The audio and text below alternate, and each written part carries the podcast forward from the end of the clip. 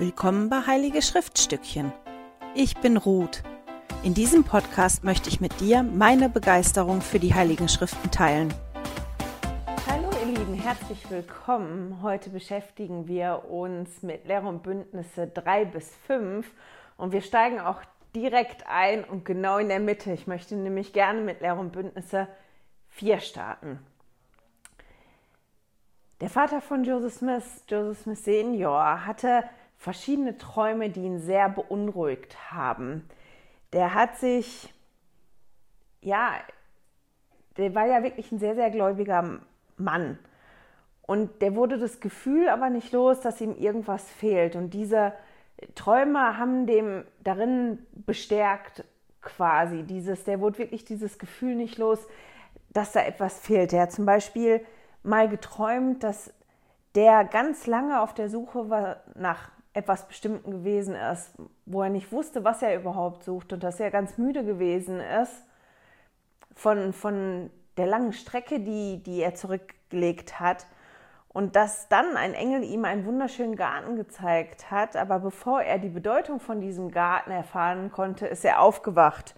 Oder in einem anderen Traum hat er einen Hausierer getroffen, der ihm versprochen hat, ihm zu sagen, was ihm fehlt. Und Joseph Smith Senior ist dann in seinem ähm, Traum Papier und Stift holen gegangen und ist dann aber aufgewacht, bevor ja, der das Geheimnis wusste, bevor das wusste, was der Hausierer ihm sagen wollte. Und der hatte halt wirklich das Gefühl, dass irgendwas, was mir fehlt, dass irgendwas, was ich nicht weiß, dass irgendwas, was ich brauche. Und mit der Zeit ist ihm klarer geworden, was die Mission von seinem Sohn ist und dass er vielleicht die Antwort auf das, was er wissen will, die Antwort darauf, was ihm fehlt, von seinem Sohn bekommen könnte. Und im Februar 1829 wurde Lehre Bündnisse 4 durch Joseph Smith Jr. für seinen Vater Joseph Smith Senior gegeben. Und ich würde auch gerne direkt mit dem ersten Vers anfangen. Und wenn wir das lesen, Lehre und Bündnisse 4, dann müssen wir im Hinterkopf haben, dass zu dem Zeitpunkt die Platten noch nicht übersetzt gewesen sind. Das war kurz nachdem das Manuskript mit den 116 Seiten verschwunden gewesen ist. Das Priestertum ist noch nicht wiederhergestellt worden. Die Kirche war noch nicht äh, gegründet. Das Buch Mormon noch nicht verteilt. Also da war wirklich alles noch ganz, ganz am Anfang. Und dann können wir lesen in Lehr Bündnisse 4, Vers 1. Nun siehe, ein wunderbares Werk ist im Begriff, unter den Menschenkindern hervorzukommen. Also er bekommt wirklich gesagt, da ist ein wunderbares Werk und das ist jetzt gerade im Begriff hervorzukommen. Jetzt gerade passiert das. Und dann in den nächsten Versen bekommt Joseph Smith Senior ganz konkrete Dinge an die Hand, die ihm helfen, an den letzten Tagen untadelig vor Gott zu stehen. Das können wir sehen im genau am Ende von Vers 2 steht als allerletzter Teilsatz, damit ihr am letzten Tag ohne Tadel vor Gott stehen mögt. Und das, was ich ganz, ganz spannend finde, ist, was er an die Hand bekommen hat. Und dass das so ganz klar ist. Das, was im Vers 3 steht, da steht drin, darum, wenn ihr den Wunsch habt, Gott zu dienen, seid ihr zu dem Werk berufen. Das heißt, jeder, der den Wunsch hat, Gott zu dienen, ist zu dem Werk berufen. Das ist die einzige Voraussetzung. Jeder Einzelne, der den Wunsch hat, Gott zu dienen, ja, der ist zu dem Werk berufen und das ist doch auch so schön. Das muss auch sehr schön für Joseph Smith Senior gewesen sein, weil der hatte ja wirklich den Wunsch. Der war sehr gläubig, der hat wirklich den Wunsch gehabt, dass er berufen worden ist, auch durch diesen Wunsch zu dem Werk. Und dann lesen wir in Vers 2 am Anfang, da steht, Darum, o ihr, die ihr euch in den Dienst Gottes begebt, seht zu, dass ihr ihm mit eurem ganzen Herzen, aller Kraft, ganzen Sinn und nochmal, seht zu, dass ihr ihm mit eurem ganzen Herzen, aller Macht, ganzen Sinn und aller Kraft dient, damit ihr am letzten Tag ohne Tadel vor Gott stehen mögt. Das heißt, wenn du den Wunsch dazu hast, bist du berufen. Und wenn du dann in den Dienst Gottes tust, äh, gehst, dann mach das richtig. Dann, dann mach das, ja, sei mit allem, was du hast, dabei. Sei mit deinem Kopf dabei, sei mit deinem Herzen dabei. Gib deine Kraft. Versuch, das richtig zu machen. Das finde ich noch ganz schön. Dann bekommt er gesagt in Vers 5, und Glaube, Hoffnung, Nächstenliebe und Liebe, das Auge nur auf die Herrlichkeit Gottes gerichtet, befähigen ihn für das Werk. Also jeder, der den Wunsch hat, ist berufen für das Werk. Und die Dinge Glaube, Hoffnung, Nächstenliebe, Liebe und wenn man das Auge nur auf die Herrlichkeit Gottes gerichtet hat, das sind Dinge, die helfen, das Werk zu tun, zu arbeiten in dem Werk. Keiner von uns hat perfekten Glauben, perfekte Hoffnung, perfekte Liebe oder Nächstenliebe oder hat wirklich das Auge nur auf die Herrlichkeit Gottes gerichtet. Aber die Dinge helfen uns. Wenn wir an den Dingen arbeiten, helfen die uns, ja, im Werk des Herrn zu arbeiten. Das ist so das Rüstzeug, was uns halt hilft dabei. Und das finde ich so schön, weil das so ganz konkrete Sachen sind. Und dann lesen wir in Vers 6, Denkt immer an Glauben, Tugend, Erkenntnis, Mäßigung, Geduld, brüderliches Wohlwollen, Gottesfurcht, Nächstenliebe, Demut und Eifer. Und ich habe mich dann gefragt, denke ich an die Dinge? Wann habe ich das letzte Mal an, ja, an Glauben habe ich schon öfter gedacht, aber an Tugend oder an Erkenntnis gedacht oder an Mäßigung oder an Demut oder an Eifer? Das sind ja verschiedene Punkte. Und wie weit oder inwiefern kann mir das helfen, wenn ich an die Dinge denke? Weil der sagt ja, jeder, der den Wunsch hat, ist berufen zu dem Werk. Also du bist berufen zu dem Werk. Glaube, Hoffnung, Nächstenliebe und dass er das Auge immer nur auf die Herrlichkeit Gottes gerichtet hast. Das sind die Dinge, die dir helfen, im Werk zu arbeiten. Und denk immer an die Punkte. Inwieweit hilft mir das also? Ich glaube, das hilft, wenn man da öfter dran denkt, zu bestimmen, wo stehe ich und wo brauche ich denn Hilfe? Wo muss ich mehr an meinem Glauben arbeiten? Oder an meiner Tugend? Wo brauche ich mehr Erkenntnis? In welchem Bereich wird mir Mäßigung tut, gut, gut tun? Wann brauche ich Geduld? Oder brüderliches Wohlwollen?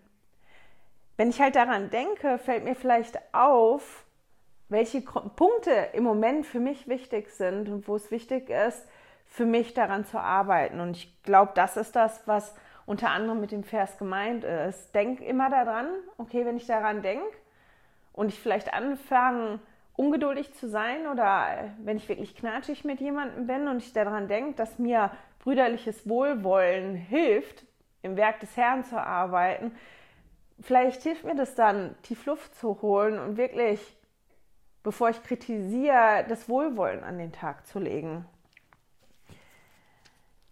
Der Herr spricht mit Joseph Smith Senior in einer Sprache, die er versteht. Die Offenbarung ist ja nicht sehr lang, aber ich finde das Bild halt ganz toll, was er benutzt in Lehr und Bündnisse 4, Vers 4. Denn siehe, das Feld ist schon weiß, zur Ernte bereit, und siehe, wer seine Sichel mit aller Macht einschlägt, der legt einen Vorrat an, so dass er nicht zugrunde geht, sondern seiner Seele die Errettung bringt.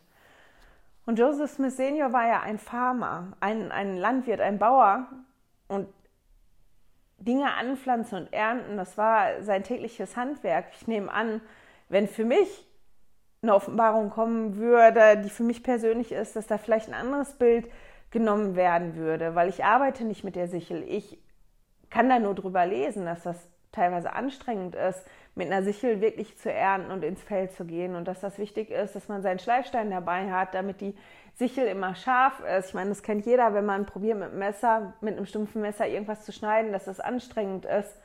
Ähm, dass man sicher, wenn man nicht so geübtes Blasen an den Händen hat, aber das ist nichts, worin ich eine Erfahrung habe. Das ist kein Bild, oder keine Sprache, die mir jetzt sofort ans Herz geht oder wo ich das sofort verstehe.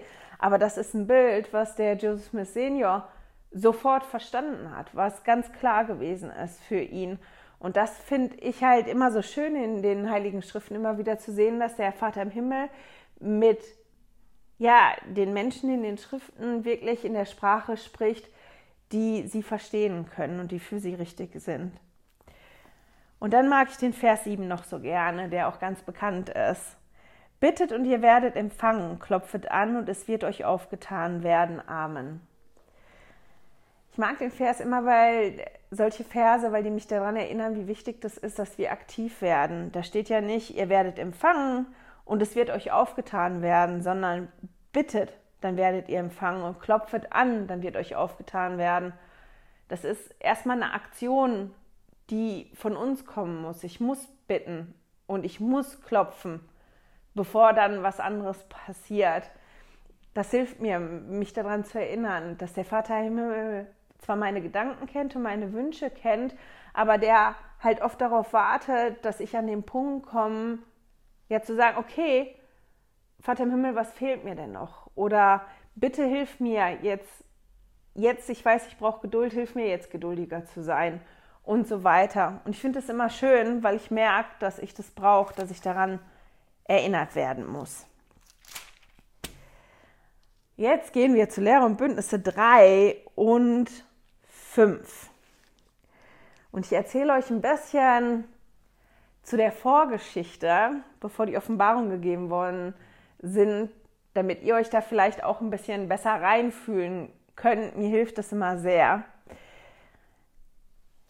Joseph Smith hat ja die goldenen Platten bekommen, nachdem er vier Jahre immer wieder zurückgegangen ist, immer ja noch was dazulernen musste und hat die Platten bekommen. Auf dem Weg nach Hause haben schon verschiedene Leute probiert, ihm die Platten abzunehmen, was ich total spannend finde, weil die haben sich ja alle lustig gemacht über den. Die haben ja gesagt, das ist ein Spinner, ja klar, der hat die Vision gesehen.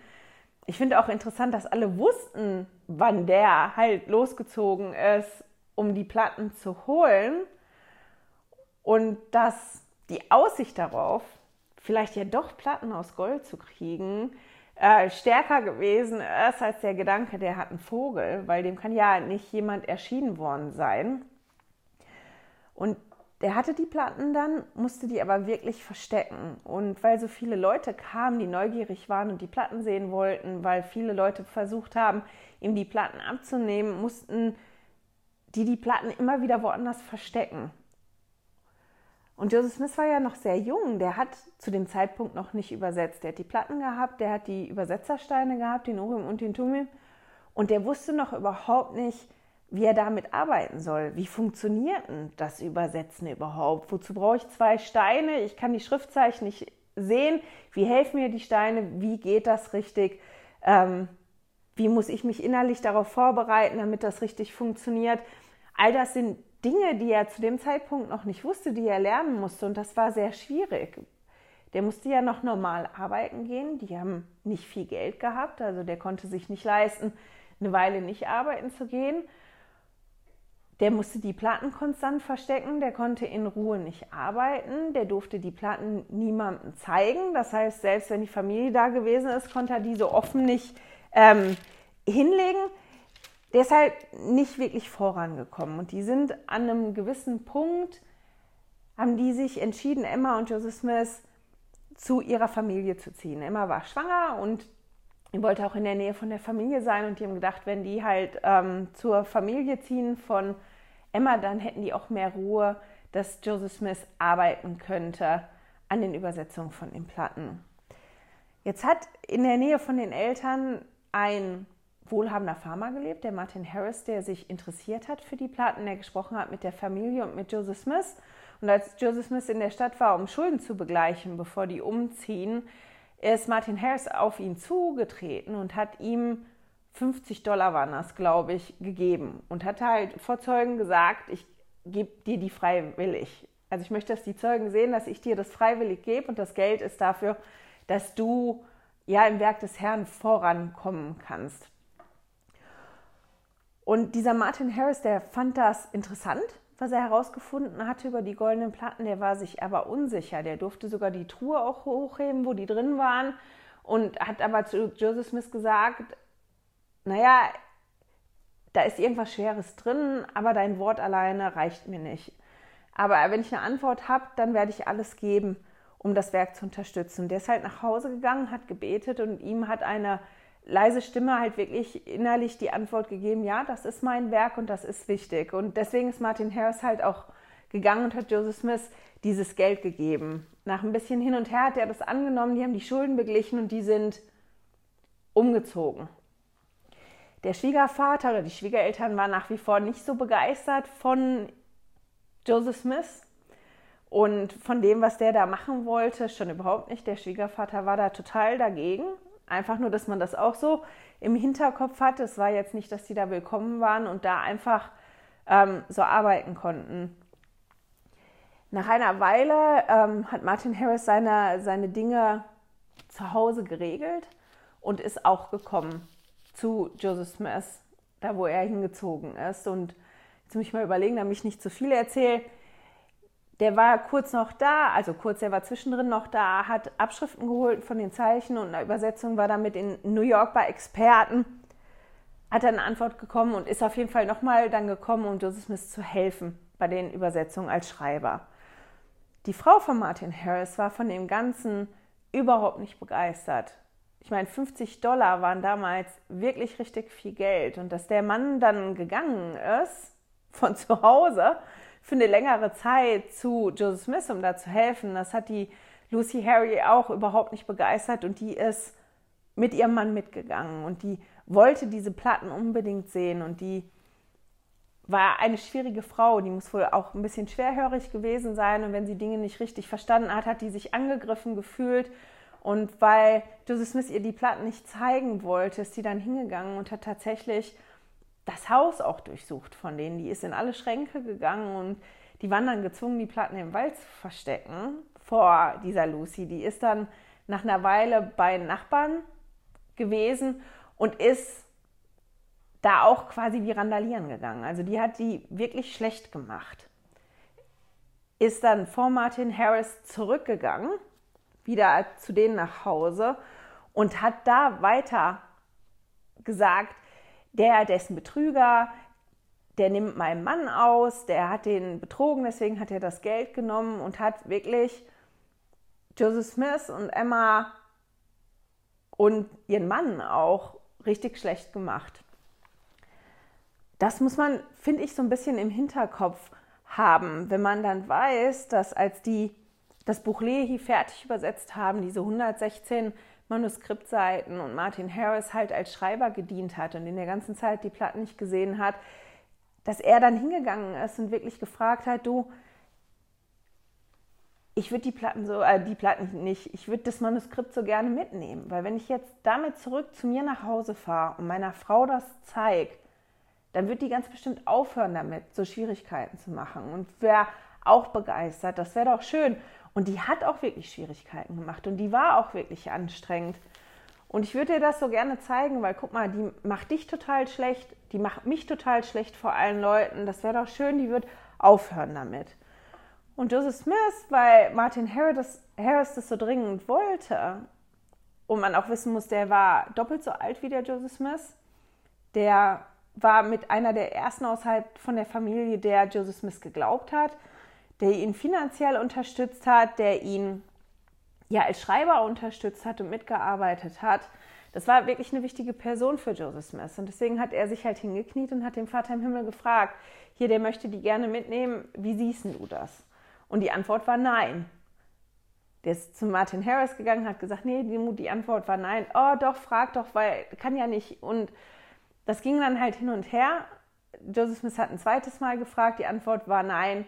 Joseph Smith hat den Vater im Himmel ein drittes Mal gefragt und danach war die Antwort ja quasi, ja, dann lass doch, dann lassen gehen. Und das ist für mich wie so ein bisschen der Punkt, ja, wenn du nicht auf mich hören willst, warum fragst du überhaupt?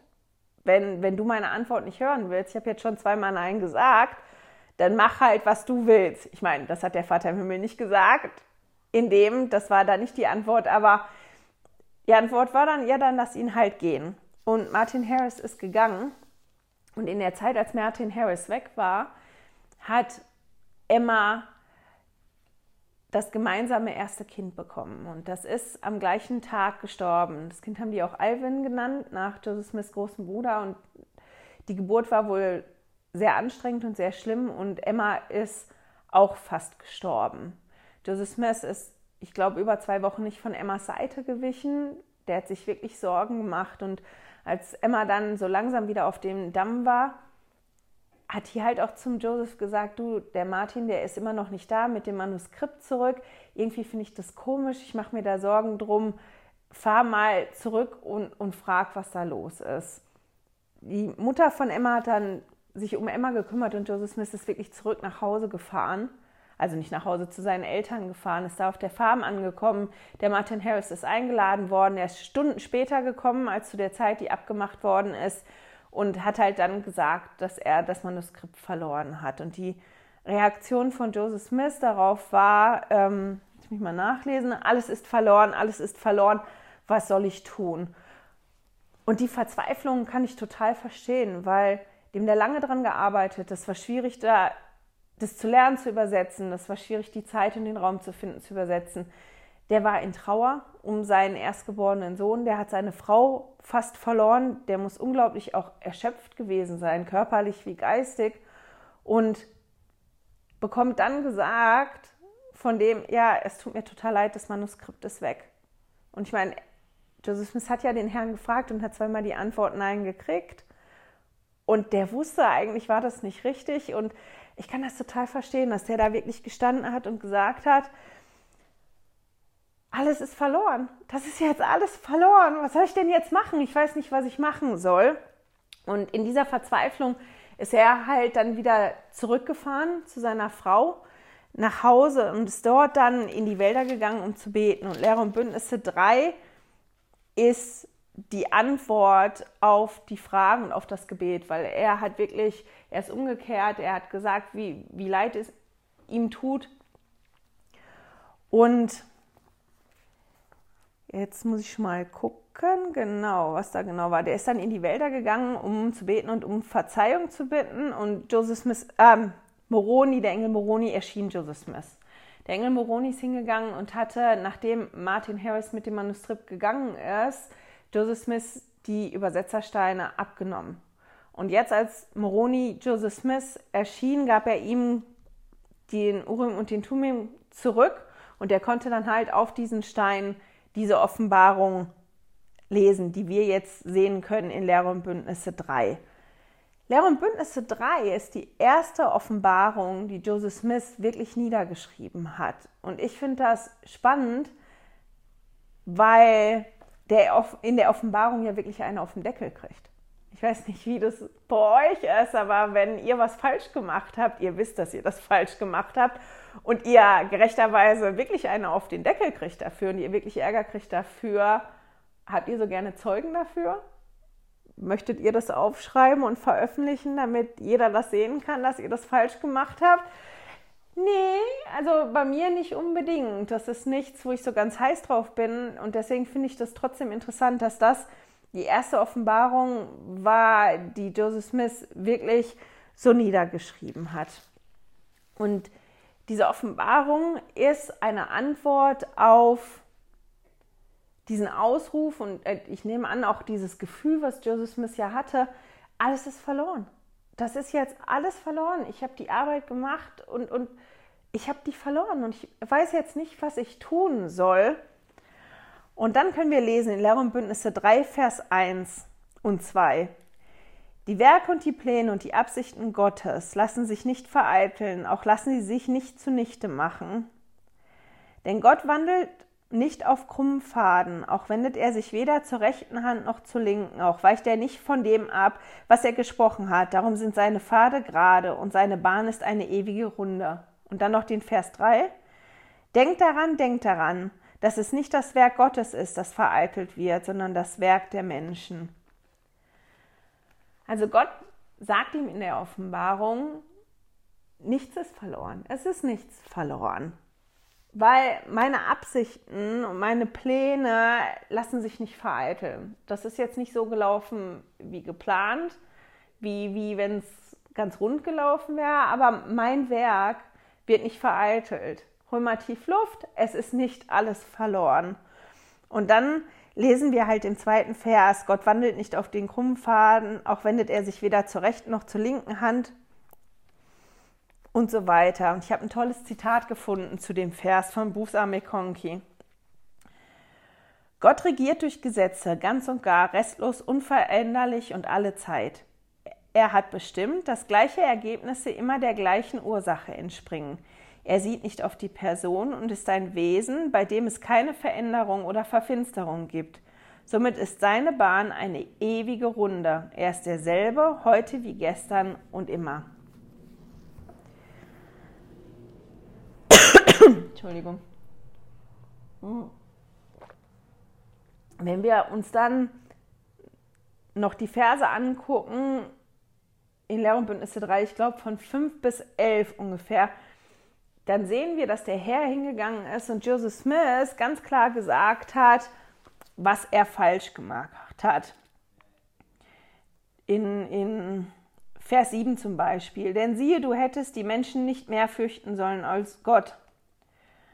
Oder in 8 am Anfang. Und, und hättest du doch treu sein sollen. Und ich finde das ganz toll, weil der Herr Joseph Smith wirklich genau sagt, guck mal, das ist das, was du falsch gemacht hast. Und natürlich bekomme ich, oder natürlich weiß ich nicht, es ist halt nicht immer so schön, wenn man auf die Nase gebunden kriegt, was man falsch gemacht hat. Guck mal, hier hast du falsch gemacht, da hast du falsch gemacht. Aber ich finde, in manchen Fällen kann das halt trotzdem helfen, wenn es nicht nur darum geht, einem auf die Nase zu binden, guck mal, da hast du jetzt versagt, sondern wenn man das gesagt bekommt, dann kriegt man ja mit, wo man steht. Weil wenn ich nicht genau weiß, was denn das jetzt ist, was ich falsch gemacht habe, dann kann ich da ja auch nichts dran ändern. Ich kann mich ja nicht bessern. Und der Herr geht halt hier wirklich hin und zeigt Joseph Smith, was er falsch gemacht hat. Guck mal, das hast du falsch gemacht, das hast du falsch gemacht, das hast du falsch gemacht. Der sagt ihm dann auch in Vers 8, was gewesen wäre, wenn er den Fehler nicht gemacht hätte. Er hätte nämlich, da steht, so hättest du doch treu sein sollen. Dann hätte er seinen Arm ausgestreckt und dich gegen all die feurigen Pfeile des Widersachers gestärkt. Und er hätte dir in allen Zeiten der Beunruhigung beigestanden. Also, der sagt quasi, das ist der Fehler, den du gemacht hast. Hättest du das nicht gemacht, der Herr hätte dir beigestanden, er hätte dieses und jenes gemacht. Und dann finde ich den Vers 9 so ganz toll. Also, der hat quasi jetzt einen am Deckel gekriegt, guck, das hast du falsch gemacht, wenn du das nicht falsch gemacht hättest, wäre das passiert. Und dann steht er beim Vers 9, siehe, du bist ähm, Josef und du wurdest erwählt, das Werk des Herrn zu verrichten. Und ich finde das so schön. Aber du bist Josef. Ich fand, der Joseph Smith weiß ja, wer er ist. Also du bist Joseph und du bist, du wurdest erwählt, das äh, Werk des Herrn zu verrichten guck, du hast all die Fehler gemacht. Wenn du es besser gemacht hättest, wäre das passiert. Aber guck, du bist nach wie vor Joseph und du bist nach wie vor, bist du erwählt. Du bist trotz deiner Fehler erwählt, das Werk des Herrn zu verrichten. Du bist nach wie vor berufen. Und dann erklärt der Herr ihm in Vers 10, was er tun muss, damit er immer noch erwählt wird. Und in Vers 11, was passiert, wenn er das nicht tut. Also lese ich die beiden auch einmal vor. Doch denke daran, Gott ist barmherzig, darum kehre um von dem, was du getan hast, was gegen das Gebot ist, das ich dir gegeben habe. Dann bist du immer noch erwählt und bist immer wieder zum Werk berufen. Tust du es aber nicht, so wirst du dir selber überlassen werden und so werden dir andere Menschen ah, und so werden die andere Menschen und keine Gabe mehr haben. Also der bekommt wirklich gesagt, kehr um von dem, was nicht richtig gewesen ist. Und dann bist du immer noch erwählt. Und wenn du das nicht tust, dann nehme ich dir die, die Gabe weg und ähm, dann bist du wie alle anderen Menschen. Jetzt mal einmal gucken. So komische, laute Geräusche hier. Wir haben heute Winterwunderland, schneit den ganzen Tag. Und ich weiß gerade nicht, was das gewesen ist, ob da einer ausgerutscht ist. Genau, aber das ist ja nicht so wichtig für euch. Wenn wir dann weiter gucken in der Bündnisse 3, dann sagt der Herr Joseph Smith auch, was denn jetzt die Konsequenz von dem Fehlverhalten ist. Joseph Smith hat die Übersetzersteine weg, weggenommen bekommen, die gibt er auch wieder ab und er bekommt auch die Platten weggenommen und seine Vorrechte gehen für eine Zeit lang verloren. Das kann man im Vers 14 lesen. Und aus diesem Grund hast du deine Vorrechte für eine Zeit lang verloren. Und ich habe mich dann gefragt, wie gehe ich denn mit Konsequenzen um? Wenn ich jetzt was falsch gemacht habe und meine Konsequenz ist, dass mir ja irgendwelche Privilegien weggenommen werden. Das beste Beispiel, was mir jetzt so eingefallen ist, ist kein gutes Beispiel, aber wo ich wirklich was weggenommen bekommen ist. Und das geht in der Schweiz schneller als in Deutschland. Ich weiß nicht, wie das in Österreich ist. Wenn ich jetzt zu viel zu schnell mit dem Auto fahre oder irgendwas mache mit dem Auto, was ich nicht machen sollte und dabei erwischt werde, ähm, dann muss ich meinen Führerschein für eine Weile abgeben. Bin ich dann da glücklich drüber oder wie ist das so im Allgemeinen, wenn ich die Konsequenzen wirklich tragen muss und die Konsequenzen von meinem Handeln nicht schön sind? Wenn mir irgendein Vorrecht weggenommen wird für, für eine Weile? Und spielt das überhaupt eine Rolle, wie ich meine Konsequenzen, wie ich mit meinen Konsequenzen umgehe? Wie macht ihr das, wenn ihr so eine Konsequenz tragen müsst? Ist die Konsequenz dann eine Niederlage und eine Bestrafung? Oder ist die Konsequenz eine Chance, das besser zu machen und das anders zu machen? Und bei mir, und ich bin da sicher nicht alleine, ist das Gefühl, glaube ich, zu oft, ich habe was falsch gemacht.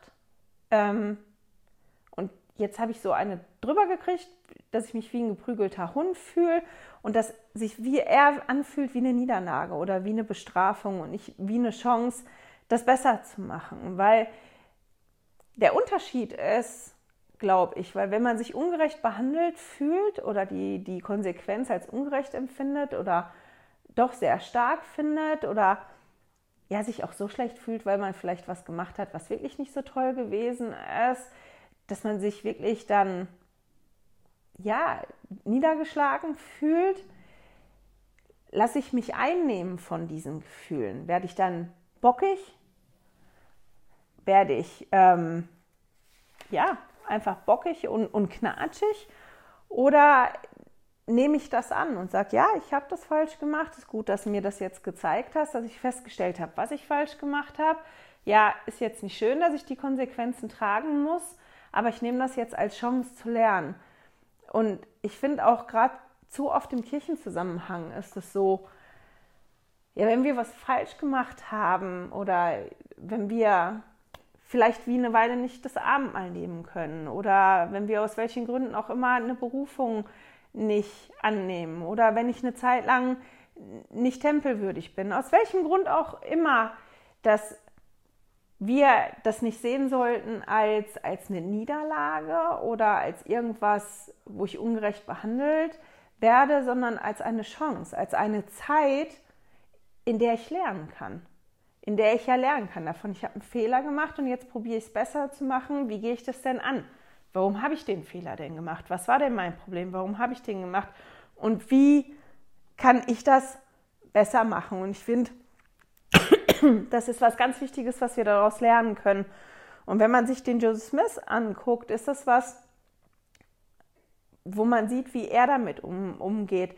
Der bekommt öfter gesagt, du musst umkehren. Der ist öfter in dem Prozess, dass die Übersetzungen dann nicht weitergehen oder dass irgendwas nicht funktioniert, weil er nochmal umkehren muss, weil er nochmal in sich gehen muss oder so. Und dass er diesen Prozess wirklich lernt und das als Chancen sieht und nicht, oh, jetzt hat der Vater im Himmel schon wieder irgendwas an mir auszusetzen. Ja, jetzt habe ich schon wieder irgendwas nicht genauso gemacht, wie ich das machen sollte, sondern okay, mhm, habe ich falsch gemacht, wie kann ich es besser machen, wie funktioniert das? Und das finde ich was, was sehr, sehr beeindruckend ist.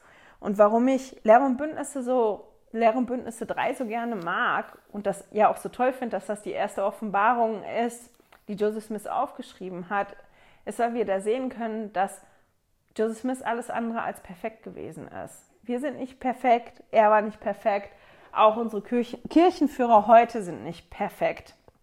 Und da ein Zitat zu gefunden von Russell M. Ballard, der sagt, die Kirche Jesu Christi wird seit jeher von lebenden Propheten und Aposteln geführt. Die Knechte des Herrn sind zwar sterblich und, men und menschlicher Unvollkommenheit unterworfen, werden aber dennoch dazu inspiriert, uns zu helfen, damit wir in geistiger Hinsicht lebensbedrohliche Hindernisse umgehen und auch damit wir sicher durchs Erdenleben zu unserem letzten endgültigen himmlischen Bestimmungsort gelangen. In fast 40 Jahren enger Zusammenarbeit habe ich persönlich miterlebt, wie die Propheten und Aposteln, die übrigen Generalautoritäten und die Führer der Hilfsorganisation durch stille Inspiration sowie durch tiefgreifende Offenbarung zum Handeln bewogen wurden.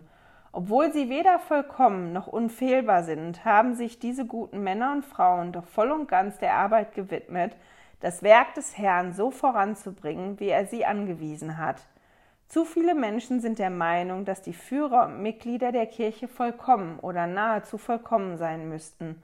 Sie vergessen, dass die Gnade des Herrn ausreicht, damit sein Werk vom Menschen verrichtet werden kann. Wenn wir uns darauf konzentrieren, wie der Herr seine erwählten Führer inspiriert und die Heiligen dazu bewegt, Erstaunliches und Außergewöhnliches zu leisten, obgleich sie bloß Menschen so sind, so ist dies eine Möglichkeit, am Evangelium Jesu Christi festzuhalten. Und mir hat das so gut gefallen, das Zitat, und halt auch Lehre und Bündnisse 3, eben genau, weil wir da sehen können, dass ja, dass der Herr arbeitet mit jedem von uns, mit uns Menschen. Ich frage mich ja manchmal, ob der nicht frustriert ist und so sitzt und denkt, oh, ich könnte dich jetzt so schütteln oder dich treten, warum machst du jetzt schon den Fehler schon wieder, warum machst du das? Wenn du das so machen würdest, wäre das viel besser. Ähm, das habe ich meinem Mann erzählt. Der hat gesagt, naja, der Vater im Himmel ist ganz bestimmt nicht so ungeduldig und so wie du, weil ich immer denke, ich würde so sitzen und denke, ah. Aber ich finde das schön und deswegen finde ich das auch schön, dass das schriftlich festgehalten ist und dass uns das in Erinnerung gerufen wird, dass keiner von uns, auch nicht unsere unser Prophet oder unsere Aposteln perfekt sind und dass der Vater im Himmel trotzdem mit uns arbeiten kann und dass das funktioniert. Ich finde, Lehre und Bündnisse 5 ist für mich wie unter, das, unter dem Motto, dass Martin Harris sagt, zeig es mir und ich glaube und dass er die Antwort kriegt, glaube und ich zeige es dir.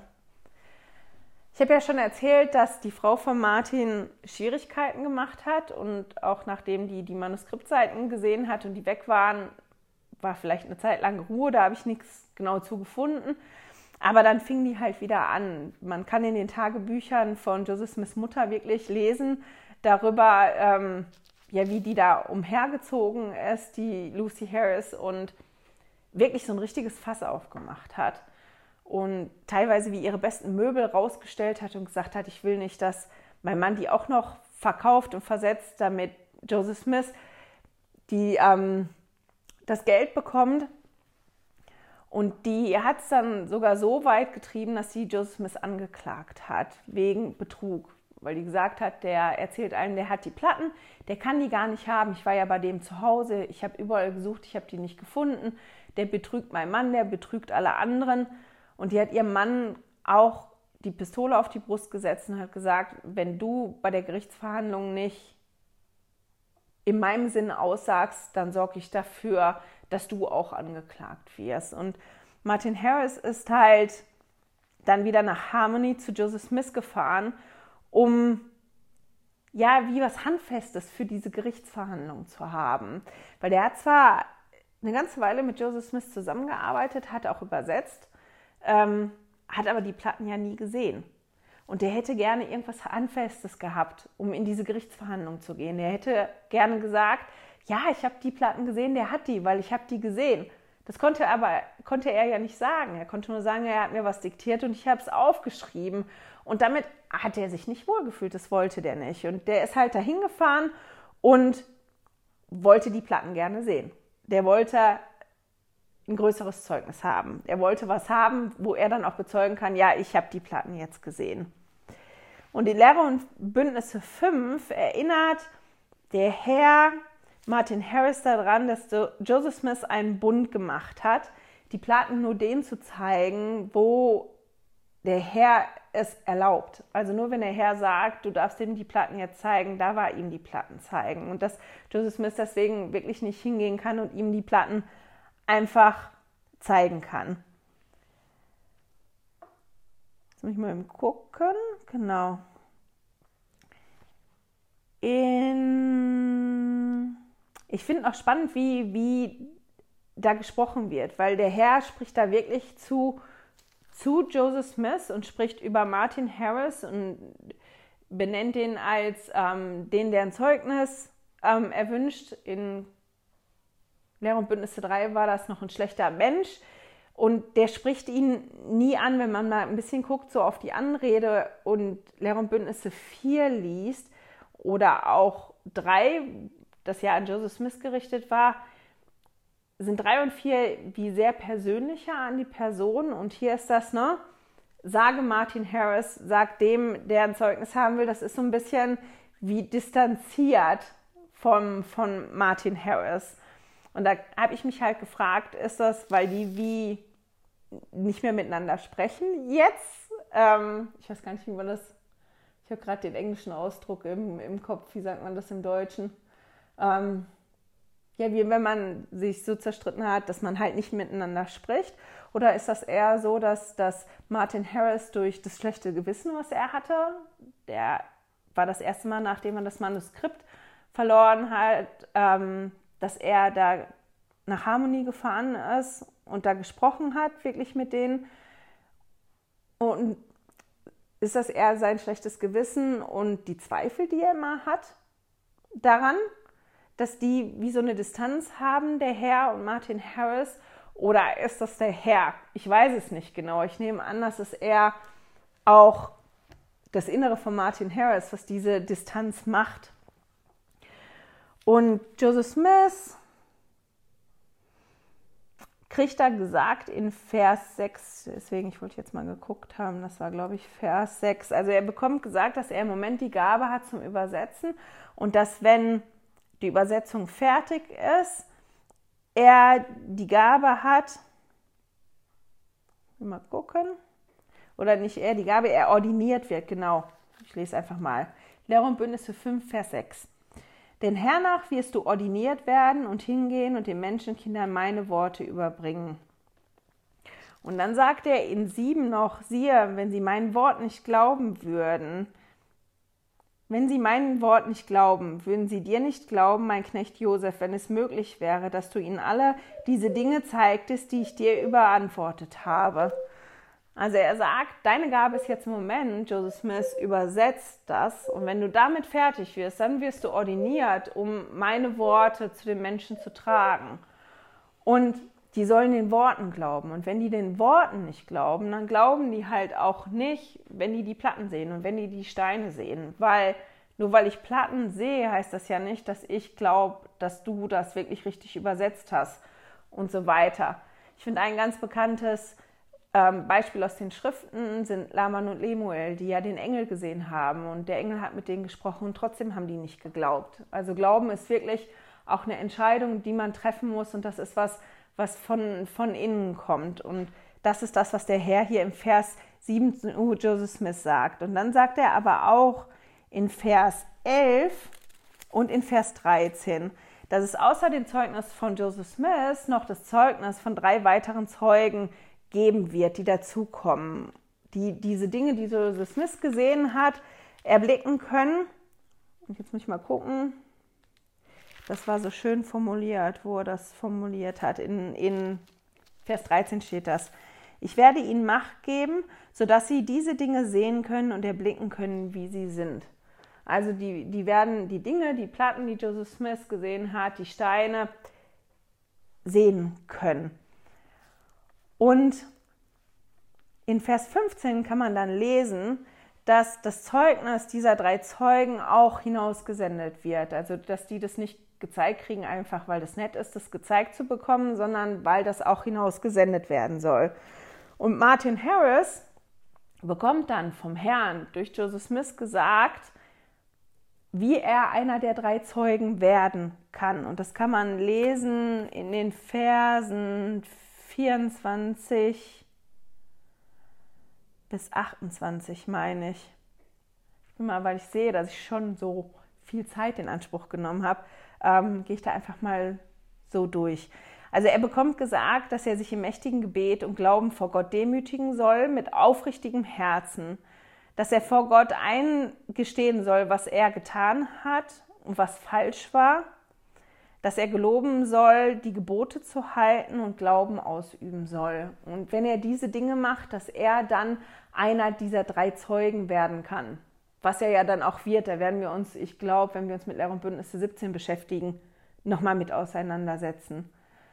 Außerdem, und das war was, was ich ganz interessant gefunden habe, lesen wir in 25 und 26, dass er genau gesagt bekommt, was er den Menschen dann sagen soll. Nämlich, und dann soll er zu den Menschen dieser Generation sagen, sieh, ich habe die Dinge gesehen, die Joseph Smith Jr. vom Herrn gezeigt bekommen hat. Und ich weiß mit Gewissheit, dass sie wahr sind, denn ich habe sie gesehen, denn sie sind mir durch die Macht Gottes und nicht der Menschen gezeigt worden. Und dann in 26 wiederholt der Herr das nochmal und sagt, das sind die Worte, die er sagen soll und nicht mehr. Also er bekommt das gezeigt, um dann davon Zeugnis geben zu sollen und die anderen Zeugen auch. Und ich finde das schon ganz spannend. Jetzt muss ich mal einmal gucken, einmal zusammenfassen. Die Offenbarung, die hier Martin Harris bekommen hat, die haben denen quasi alles an die Hand gegeben, um sich zu entscheiden, welchen Weg er gehen möchte, weil der ganz klar gesagt gekriegt, hier, das ist das, was du falsch machst, genauso wie Joseph Smith das auch gesagt bekommen hat, guck mal, das ist das, was du falsch machst, das ist das Problem, was du hast und das ist das, was du tun musst, um dieses Problem zu lösen. Und wenn du das tust, dann bekommst du das, was dein Herz begehrt, nämlich das Zeugnis. Dann darfst du die Platten sehen, wenn du das machst. Wenn du das nicht tust, dann ist das die Konsequenz für dich. Und wenn man sich das Leben von Martin Harris anguckt, dann sieht man, dass er im Laufe seines Lebens beide Wege beschritten hat. Und das ist ganz spannend. Das ist ein, ein, ein toller Mann, der viel für die Kirche getan hat. Ich finde es schade, dass ich, zumindest bevor ich mich ein bisschen mit, mit ihm beschäftigt habe, war das immer derjenige für mich, der das Manuskript versaubeutelt hat. Ähm, ja, aber dass der wirklich finanziell geholfen hat und Joseph Smith unterstützt hat, als kein anderer ihn unterstützen wollte. Der ist nachher sogar hingegangen und hat seine Farm beliehen, um den Druck vom Buch Mormon finanzieren zu können. Und klar hat er sich dann auch entschieden, ja, sich zu trennen von der Kirche. Der war eine ganze Weile nicht dabei, ist aber als der, ich glaube, 86, war der 86, ich glaube, als er 86 war, dann nach Utah gefahren und wollte sich das da mal angucken und seine Familie besuchen und ist ganz am Ende wieder zurückgekommen zur Kirche. Und ich finde, das ist ganz spannend. Das ist ein, ein, ganz, ganz toller, ganz herausragender Mann, der einfach seine Fehler und seine Schwächen gehabt hat. Und ähm, der hat auch da diese Offenbarung bekommen, wo er vom Vater im Himmel an die Hand bekommen hat. Guck mal, das ist dein Problem, das ist das, wie du das Problem lösen kannst. Und jetzt kannst du dich entscheiden, wofür entscheidest du dich. Jetzt muss ich einmal gucken. Ich wollte nämlich noch mit was anderem aufhören dann gleich. Wo habe ich das aufgeschrieben? Ich habe ja gerade erzählt, dass die Zeugen davon Zeugnis geben sollten, dass sie die Dinge gesehen haben, die Joseph Smith auch dem Herrn gezeigt haben. Und die drei Zeugen werden wir uns noch mit beschäftigen. Die haben Engel gesehen, ähm, der denen die goldenen Platten gezeigt hat und die Seiten wirklich ähm, umgeschlagen hat. Für die, die haben die Schriftzeichen da drauf gesehen. Und davon sollen die ja Zeugnis geben. Und ich hatte dann gedacht, ja, sollen die davon Zeugnis geben, dass die jetzt die Platten gesehen haben und die Schriftzeichen? Ist das das, was so wichtig ist? Und dann kam mir das ja, dass ich gedacht habe, nee, der Herr hat ja vorher zu Joseph Smith gesagt, und auch dann später, dass seine Worte, also die Worte des Herrn ja an diese Generation und an die Menschen weitergetragen werden sollen.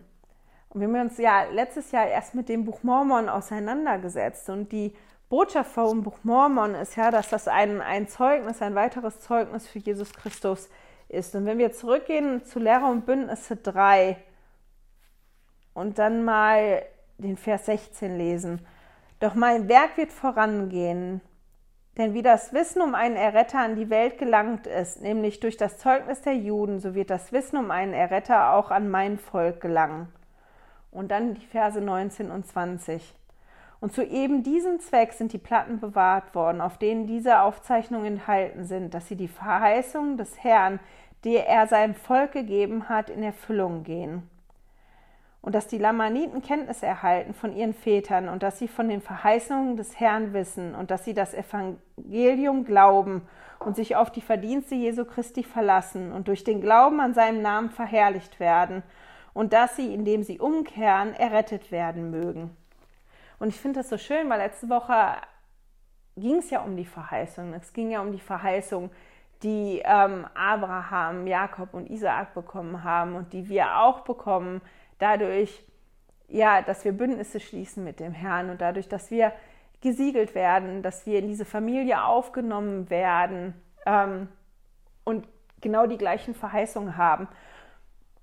Und dass halt die drei nicht die goldenen Platten gesehen haben, um zu erzählen, ja, wir haben die jetzt gesehen, wir haben die Schriftzeichen gesehen, sondern dass sie wirklich Zeugnis geben auch worum es denn geht auf den goldenen Platten, worum es denn geht im Buch Mormon, nämlich dass das ein Zeugnis von Jesus Christus ist, dass es darum geht, dass wir wissen, dass es einen Erretter gibt, auf den wir uns verlassen können, ja, dass wir umkehren können, dass der Herr riesengroße Verheißungen gemacht hat, die auch für uns gelten, ganz persönlich. Und ich finde das schön, dass wir hier nochmal daran erinnert werden und dass Joseph Smith daran erinnert wird. Und mit dem Gedanken, dass der Vater im Himmel uns so lieb hat, dass ihm das so wichtig ist, dass wir dieses Wissen haben und dass wir das ja hier in der Hand halten und das erforschen können für uns, ähm, schicke ich euch in die nächste Woche. Ich hoffe, wir hören und sehen uns nächste Woche wieder. Schön, dass du heute dabei warst. Danke fürs Zuhören. Diese Audioaufnahme wurde aus einem Video auf meinem YouTube-Kanal entnommen. Du findest dieses Video unter Heilige Schriftstückchen auf YouTube. Melde dich für mein Newsletter auf heiligeschriftstückchen.ch an und erhalte meinen Studierzettel zu jeder Episode. Immer noch nicht genug? Dann folge mir auf Instagram unter Heilige Schriftstückchen. Hier mit UE statt mit Ü.